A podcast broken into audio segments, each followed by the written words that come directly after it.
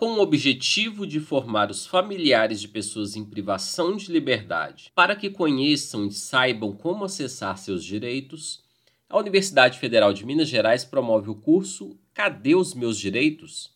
As aulas começaram no último dia 6, mas ainda podem ser acessadas. Durante a formação, os familiares vão aprender temas como carceragem superlotada, falta de assistência à saúde e dificuldade de acesso à informação. De acordo com o DEPEN, o Departamento Penitenciário Nacional, a quantidade de pessoas em situação de privação de liberdade no Brasil ultrapassa 800 mil.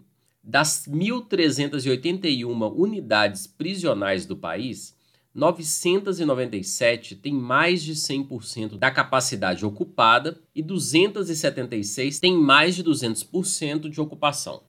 As aulas acontecem todas as quartas-feiras até o dia 13 de julho, por meio de plataforma digital e vão ser ministradas por promotores, defensores públicos, juízes e professores universitários. Mais de 100 pessoas já se inscreveram para participar do curso. Para manter a segurança e a privacidade dos participantes, as aulas não serão transmitidas. O curso Cadê Meus Direitos?